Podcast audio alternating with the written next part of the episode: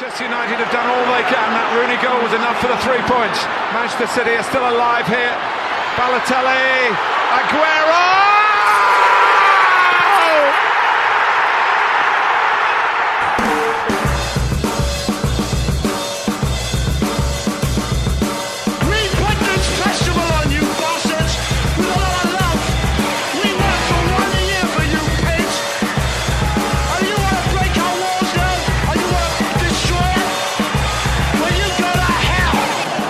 Here's Hughes again. And here's Giggs over the goalkeeper. Cantona!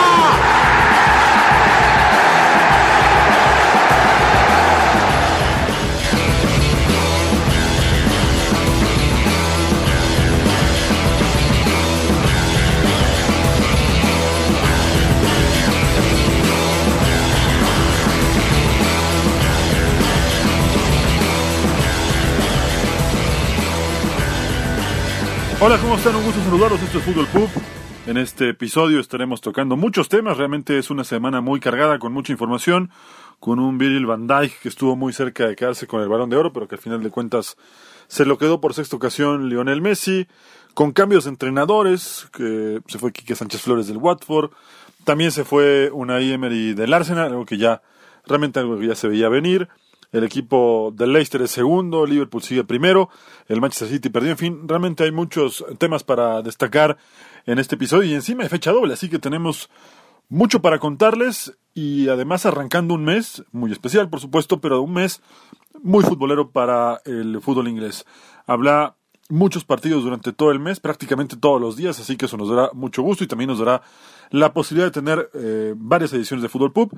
Y por supuesto, estamos preparando un especial de Navidad y también una edición especial por el Boxing Day que vendrá en 24 días, para ser exactos. Así que aquí comenzamos este episodio de Fútbol Pub.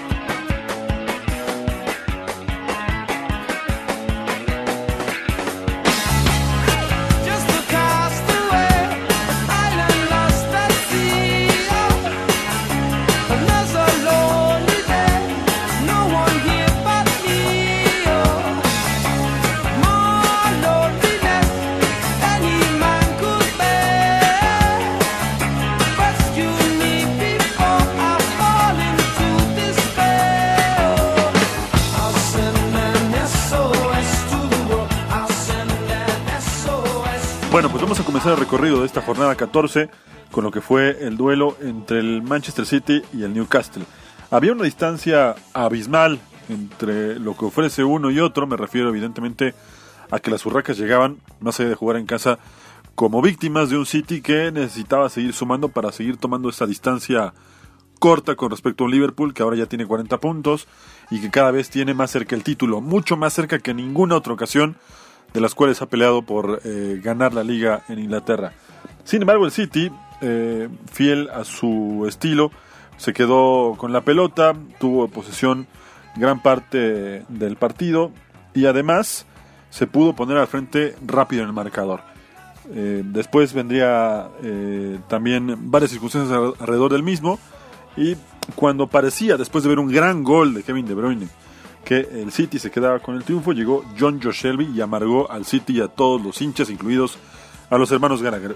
El detalle táctico de lo que pasó en este primer partido lo tiene desde Argentina, desde Río Cuarto Córdoba, Matías Martínez, al que saludamos como cada semana con mucho gusto. Hola Matías, te escuchamos con atención.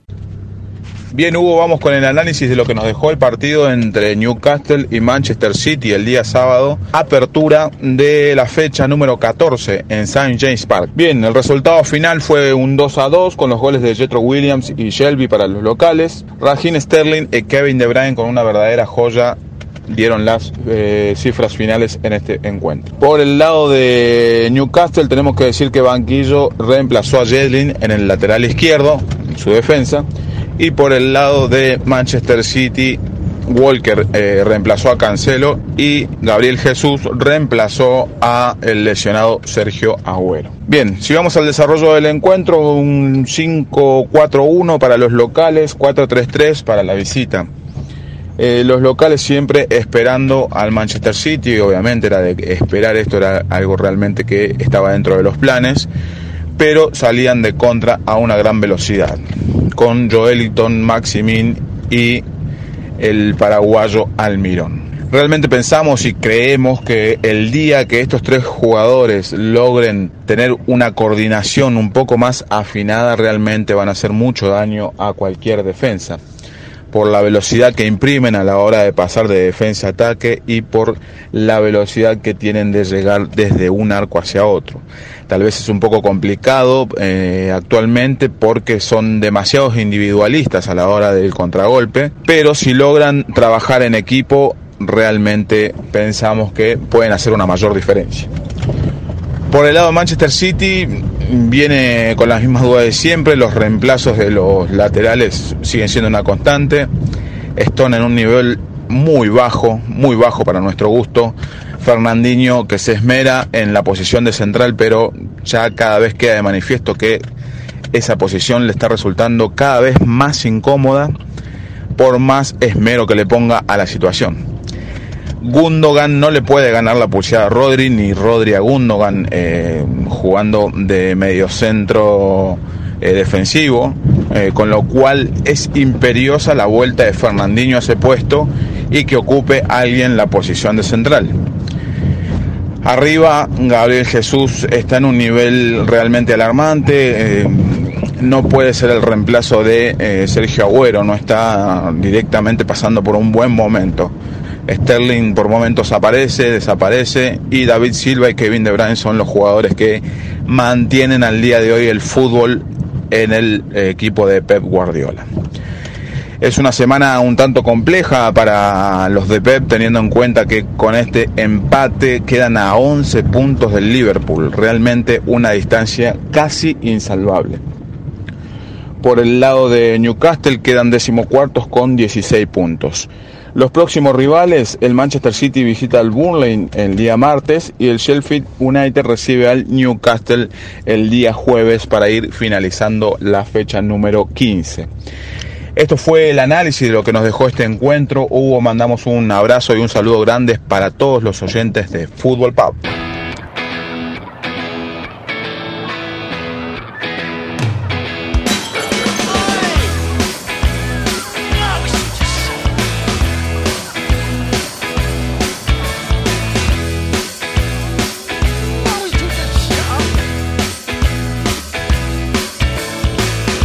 Confidence is a preference for the habitual voyeur of what is known as. A morning suit can be avoided if you take a route straight through what is known as. John Scott Brewer's group, he gets intimidated by the dirty pigeons. They love a bit of it. Bueno, pues en otro de los partidos que se jugaron este fin de semana, hay que comentar que el clásico de este sábado se disputó en eh, Stamford Bridge. El Newcastle llegaba como favorito para derrotar al West Ham, que además venía muy condicionado y en los primeros minutos hizo valer su condición de favorito con varias llegadas del conjunto de los Blue.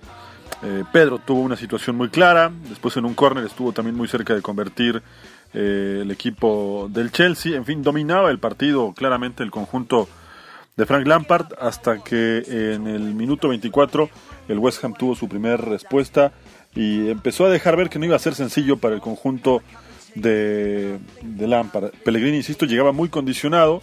Micael Antonio casi hace un golazo, pero que padeció muy bien. ¿Y por qué digo condicionado? Porque la directiva aparentemente habría ya resuelto eh, despedir al chileno eh, si no conseguía seis puntos en los siguientes dos partidos. Es decir, tenía que ganar sí o sí los dos compromisos y arrancó muy bien. Empezó ganando el partido al minuto 3 del segundo tiempo con una gran, gran definición de Aaron Creswell. A partir de allí, el West Ham empezó a tomar más la pelota. Se preocupó mucho más el Chelsea por defender y no recibir el segundo que por eh, tratar de empatar. De hecho, el partido se puso 2 a 0 con una situación de, gol en la que Micael Antonio termina empujando a su rival. Había mano, eh, el gol se anula y de esta forma el marcador se mantuvo y fue así como el equipo del Chelsea eh, no sufrió la segunda anotación. Sobre el final del partido tuvo algunas oportunidades. La verdad es que eh, ha cambiado bastante el conjunto del Chelsea en dos semanas. Viene de perder con el City, ahora pierde en casa. Respira el West Ham, se queda con el clásico, lo festejaron con todos los hinchas y es momento ahora de pensar para el equipo de Frank Lampard que está fallando aunque en realidad las cosas no las está haciendo mal, es decir, son solo mal un par de malos resultados, pero el equipo del Chelsea sigue mucho mejor posicionado de lo que eh, al principio de la campaña muchos lo hubieran imaginado. Si hoy terminara el torneo, estaría jugando eh, Champions League, algo que sería realmente bueno para el club. Y esta derrota evidentemente es un duro golpe, pero eh, veremos si en las próximas semanas, sobre todo en la siguiente, en la que el Chelsea estará jugando ante el conjunto del Aston Villa a mitad de semana y luego el fin de semana contra el Everton, puede corregir un poco de lo que hemos visto en este partido en el que le faltó pegada, después se, des- se desajustó y a partir de ahí el partido le tomó el control el conjunto del West Ham que, insisto, eh, toma un gran respiro con este resultado. Tenía 13 puntos y estaba rozando el descenso y ahora se quedó con 16 unidades y por supuesto trabajará con calma, al menos de aquí a mitad de semana que vuelve a jugar el equipo del West Ham.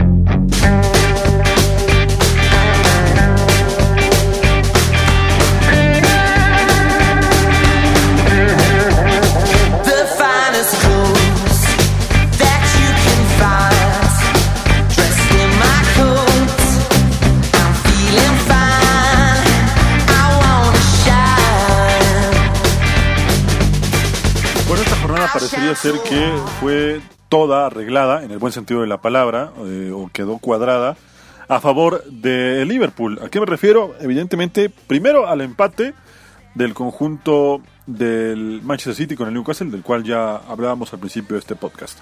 Después a la victoria del Liverpool, sufrida, eso sí, sobre un Brighton que se lo complicó bastante y que encima provocó la expulsión de Allison y que cuando Allison recién salía del terreno de juego y entró en su lugar Adrián para sustituirlo en el arco, más no en la cancha porque se había ido eh, expulsado.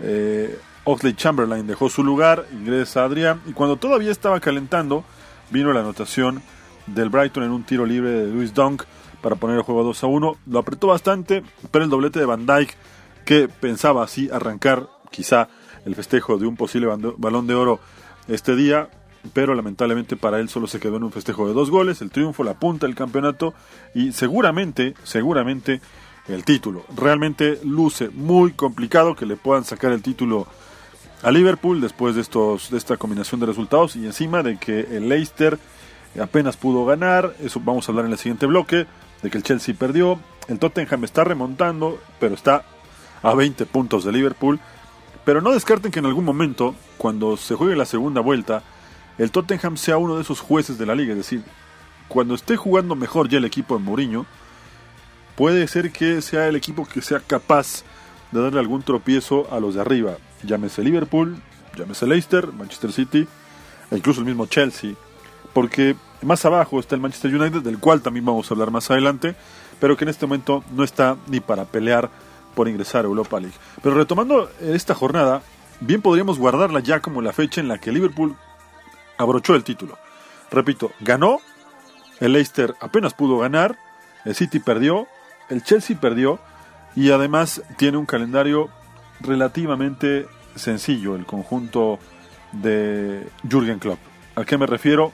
A mitad de semana el conjunto de Liverpool estará jugando el clásico contra el Everton y ese es un partido que evidentemente puede ganar tal y como se han presentado las circunstancias de ambos equipos en los últimos encuentros y porque desde luego el Liverpool llega mucho mejor posicionado y con un nivel infinitamente superior al cuadro de los Toffees. El fin de semana visita al Bournemouth y después estará jugando ya dentro de esta vorágine futbolera de diciembre contra el Watford. Y bueno, seamos sinceros, Everton, Bournemouth y Watford no están a la altura de Liverpool en este momento para hacerle un partido. El Watford encima acaba de cambiar de técnico, se fue Quique Sánchez Flores y veremos cómo se presenta eh, en los próximos días, pero realmente no luce como para poder dar una gran sorpresa. Antes de Navidad, el Liverpool estará eh, jugando contra el cuadro del West Ham, aunque hay que recordar que ese partido está suspendido porque ya para ese entonces viajará al Mundial de Clubes. Es decir, el partido contra el Watford será el último que juegue. Viaja al Mundial de Clubes a buscar el título, seguramente contra el Flamengo. Tiene suspendido el partido contra el West Ham. Y volviendo, tendrá que enfrentarse ya hasta el Boxing Day al conjunto del Leicester. Y ese será un partido que también pueda definir el título. Si la inercia se mantiene, si ganan los partidos que siguen, si mantiene la ventaja, evidentemente, y además, si logra ganarle a Leicester en el Boxing Day, creo que no hay más que vueltas que darle. A partir de ese día y esta fecha, eh, a partir de esta fecha y desde hasta el Boxing Day, el Liverpool habrá conseguido el primer título de liga en 30 años para los Reds.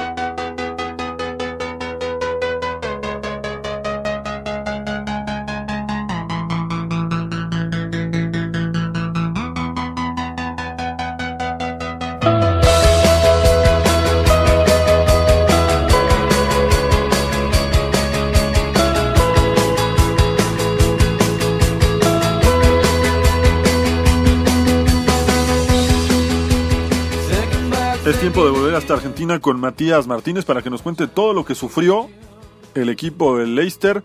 Estuvo muy cerca de perder ante el conjunto del Everton. Jugó un tiempo, un primer tiempo realmente malo.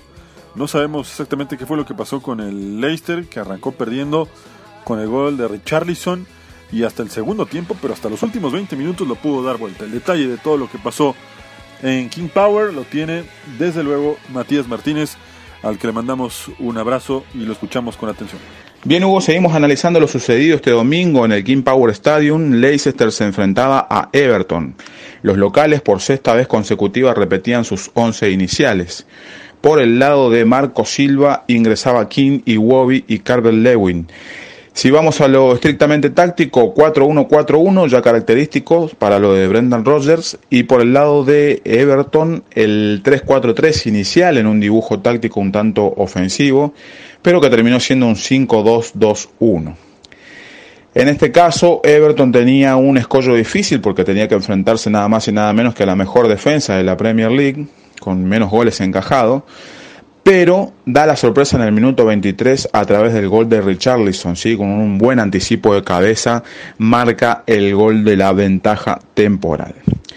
El partido se desarrolla de manera muy disputada en mitad de campo, si bien el manejo era por parte de los locales, eh, cada tanto Everton tenía alguna posibilidad de salir de contra.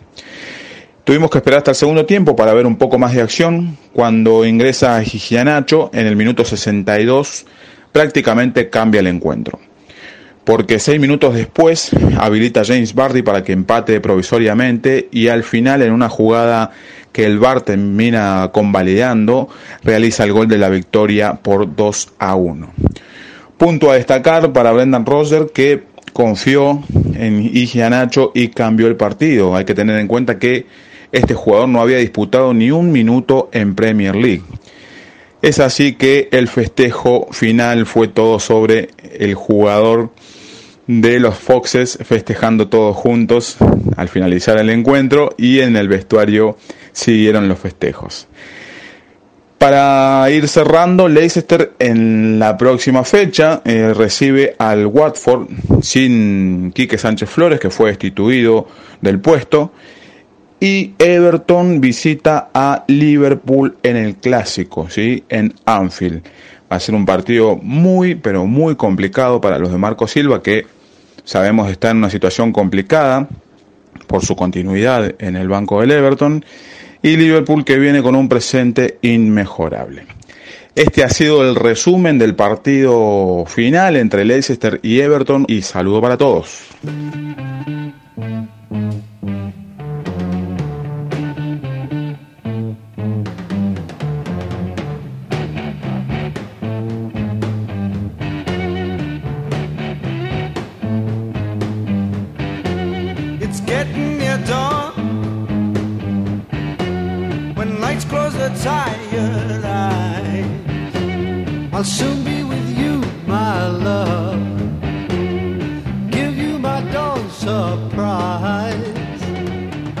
Bien, y antes de pasar con el resto de la jornada, con el repaso rápido del resto de la jornada, simplemente recordar eh, cómo se va a jugar la tercera ronda de la Copa, del cual ya hubo un sorteo hace un rato, para ser exactos, eh, en este inicio de semana.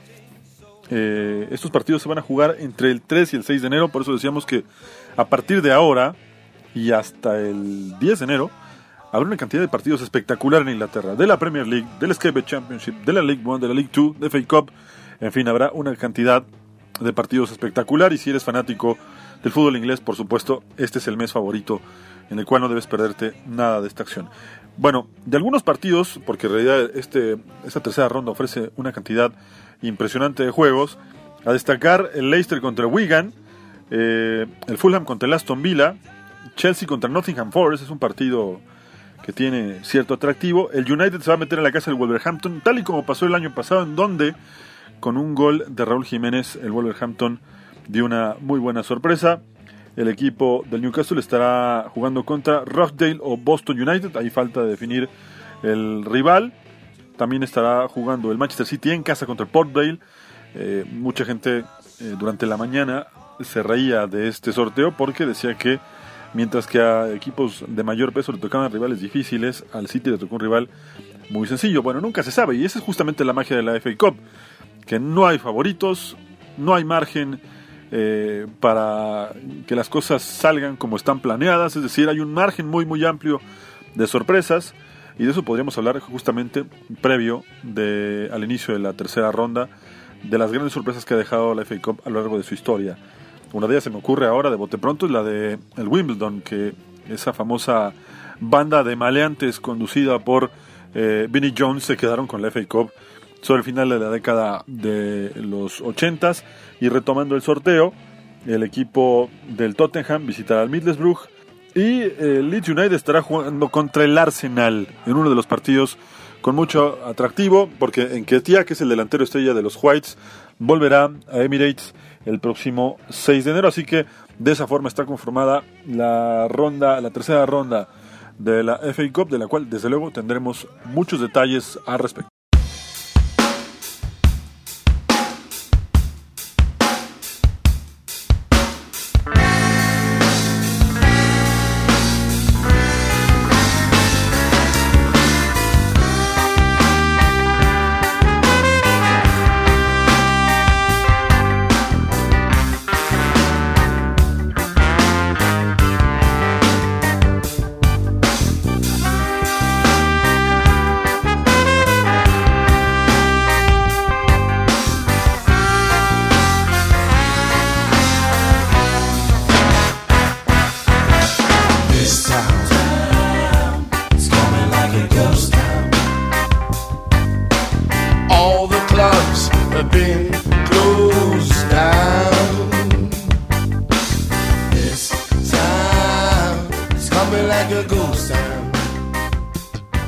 Bueno, pues la jornada eh, en la Premier League se completaba con el nuevo empate del Manchester United. La verdad es que lo está haciendo bastante mal el conjunto de Solskjaer y tras eh, el despido de Unai Emery eh, debutaba Fred Lumberg como entrenador del conjunto de los Gunners, se metió en la cancha del Norwich y apenas pudo rescatar un empate.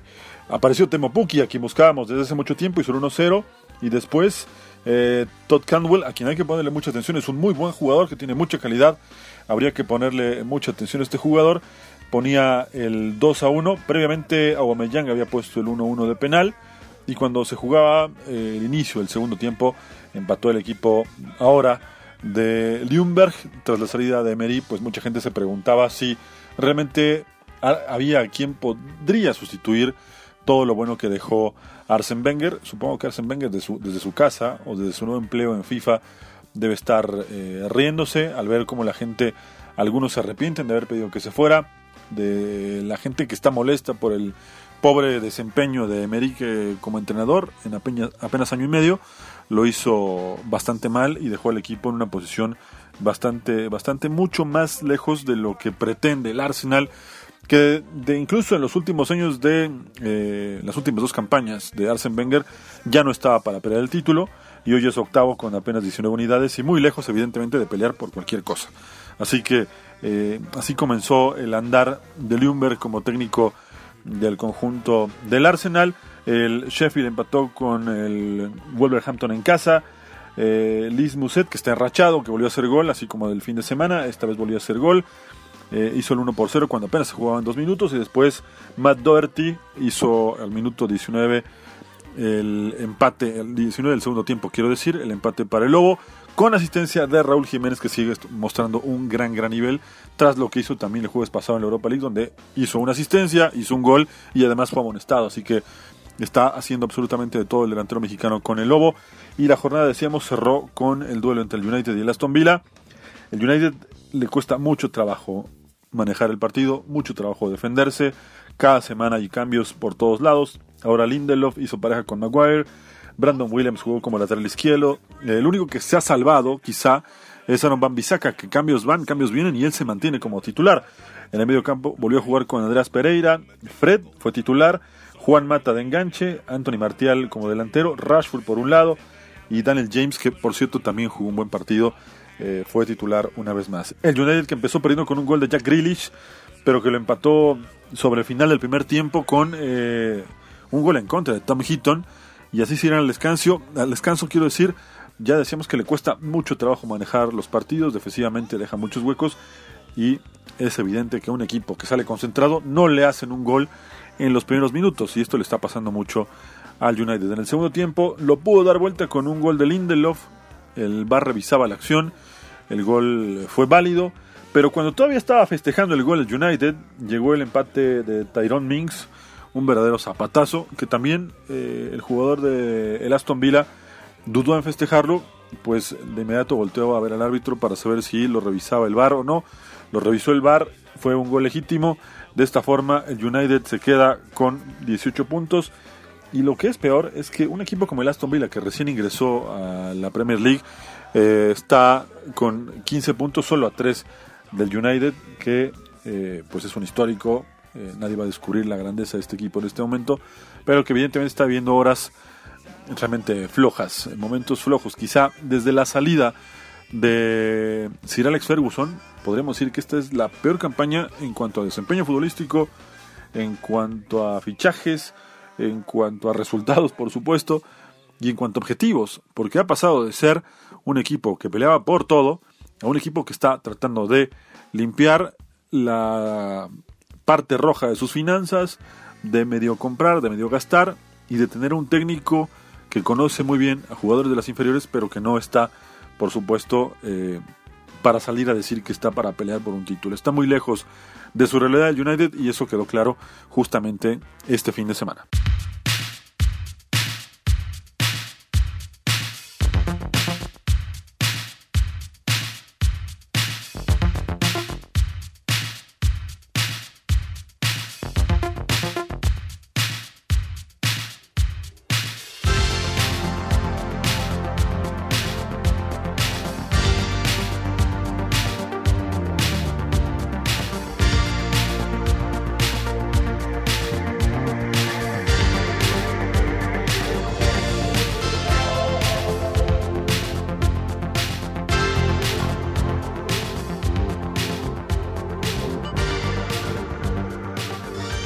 Para finalizar, hablaremos un poco sobre el Skype Championship, que hoy cerró su jornada con la victoria del West Brom, la jornada 19. El West Brom derrotaba al Preston Northern en Deepdale 1 por 0 con el gol de Charlie Austin de penal, justo en el último minuto. Un partido que desde luego genera polémicas, más allá de si la acción fue clara o no pero lo cierto es que un cierre así, por supuesto, tiene drama, polémica y además le quita la punta que tenía provisionalmente el conjunto de Leeds United, que el sábado le pasó por encima con mucha categoría al cuadro del Middlesbrough en Elland Road.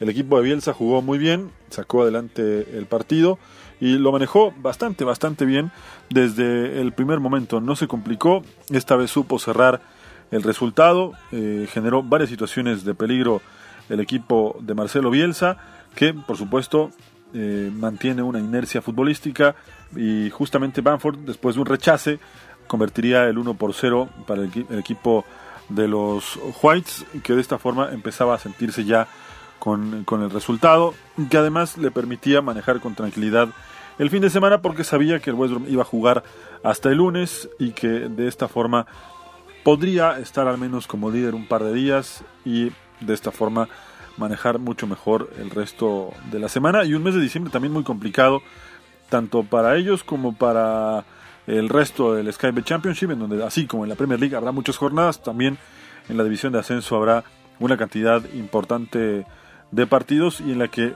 justamente en diciembre bien podría decidirse qué equipos podrían estar asegurando el título de la Premier y el ascenso, el segundo ascenso, porque hay que recordar que el que termina como líder asciende de forma directa y el segundo lugar también logra el ascenso de forma directa y evita de esta forma el playoff. El segundo gol llegaría justo cuando el partido en el eh, primer eh, tiempo estaba por finalizar. Klitsch eh, en un contragolpe define tras una, un desvío, dejaba sin chances al arquero del Middlesbrough y después, por supuesto, ya con un equipo de Leeds con mucho más tranquilidad para manejar el resultado, llegaría los dos goles para sellar el resultado. Elder Costa, cuando se jugó al minuto 67, y otra vez Mateus Klitsch pondría el 4 por 0 definitivo y la tabla, después de estas 19 jornadas, quedó de la siguiente manera. West Brom es líder con 42 puntos, con 40 está Leeds. Escuchen bien esto, el Fulham que está haciendo una muy buena campaña, llegó a 35 puntos, con 32 el Nottingham Forest, Bristol también con 32 y con 31 el Preston Northern, lo que le dolió al Preston perder contra el West Brom esta, esta semana. Peleando por algún lugar de playoff, Brentford y Swansea, ambos con 30 puntos y en la parte baja de la tabla y cada vez más cerca del descenso. Wigan con 16 puntos, con 14 el Stoke City, increíble lo de Stoke, que va en picada y no se ve cómo se puede levantar. Y el Barnsley que tiene 12 unidades. Y para cerrar, bueno, finalmente solamente destacar que Allison se quedó con el primer eh, premio Yashin de la historia eh, que entrega la revista France Football y que Virgin van Dijk compartió la terna o los, eh, los cuatro nominados al Balón de Oro con Lionel Messi, con Cristiano Ronaldo y con Sadio Mané, y que desafortunadamente para él no pudo coronar, así su gran campaña. El Balón de Oro fue para Lionel Messi por esta ocasión, pero como bien dijo, hubo dos cosas que declaró en la gala el defensa holandés. Primero que Cristiano Ronaldo no estaba en el nivel para poder llegar a esa a esa última instancia de nominados y después que luchará por volver a estar allí en esta en el próximo año en la gala de los premios del Balón de Oro. Veremos si es capaz de hacer holandés, que ha tenido un nivel muy importante y que fue pieza clave para que Liverpool eh, no solo remontara aquel partido contra el Barça, sino que fuera el gran ganador del semestre, obteniendo la Champions League. Esto fue Fútbol Pub, lo escuchamos, lo escucharemos la próxima semana con mucha más información, muchos partidos, así que prepárense para ver un mes de diciembre espectacular en la Premier League y en la Skybet Championship.